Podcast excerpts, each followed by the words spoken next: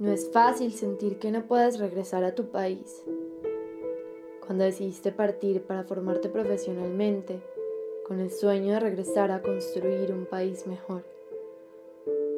Luego ves los mexicanos, colombianos, argentinos, chilenos, regresar y aplicar lo aprendido. Por otro lado, tus opciones son limitadas. El sueño sigue intacto y al regresar también. Colombia me abre sus puertas, así como Venezuela les abrió la puerta a mis padres unas décadas atrás.